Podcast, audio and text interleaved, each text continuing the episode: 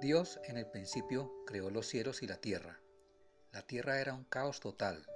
Las tinieblas cubrían el abismo y el Espíritu de Dios se movía sobre la superficie de las aguas. Génesis 1 del 1 al 2.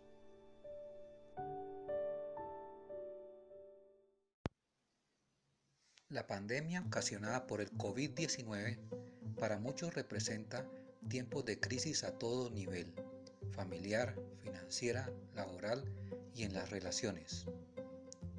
En estas circunstancias es cuando debemos recordar nuestra historia y aprender de ella, porque el mundo ha pasado anteriormente por tiempos de crisis y que los líderes han surgido de aquellas personas que han aprendido a levantarse y superar los tiempos de crisis.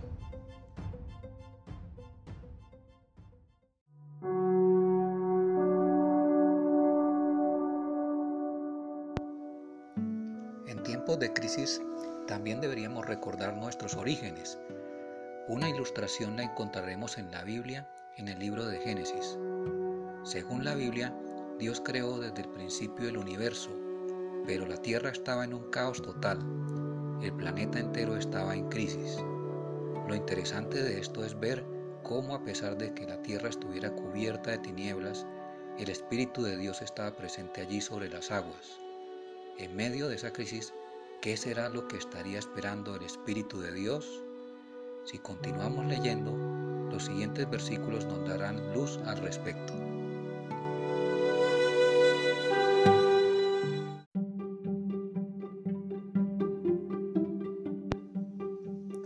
En la Biblia encontramos cómo Dios puso en orden el universo entero con la ayuda de su Hijo y de su Espíritu, y después creó a los seres vivientes con el poder de su palabra.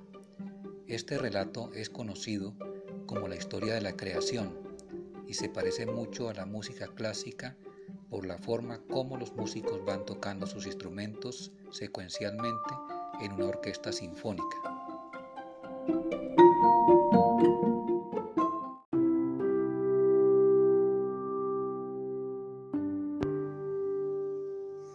El día en que Dios creó al ser humano, Génesis 1.31, Él consideró a su creación como algo extraordinariamente bueno, del mismo modo que un director de orquesta le da la oportunidad al músico principal, ya sea un cantante, un coro entero, un violinista, un pianista o un saxofonista.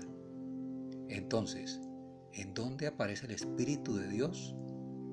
Él es el protagonista silencioso que hace posible que el mundo cambie y que cambien las personas a través de los tiempos de crisis.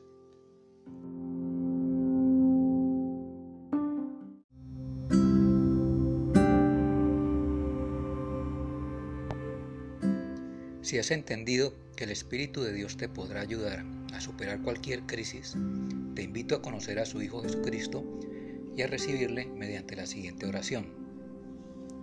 Señor Jesús, yo confieso con mi boca y creo en mi corazón que tú eres el Hijo de Dios vivo.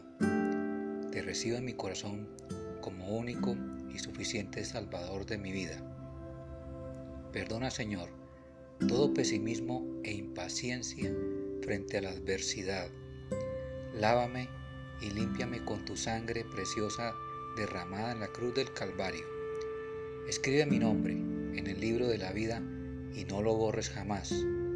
Séllame con tu Espíritu Santo. Gracias Señor. Amén.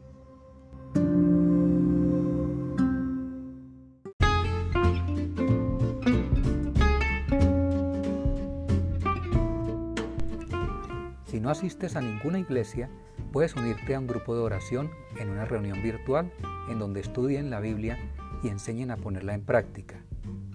Si quieres recibir ayuda, puedes publicar tus peticiones de oración en Instagram o en Facebook, Parábolas del Reino, leer más enseñanzas y escribir tus comentarios en el blog parábolasdelreino.wordpress.com o escuchar enseñanzas de sana doctrina en el canal de YouTube de Casa sobre la Roca.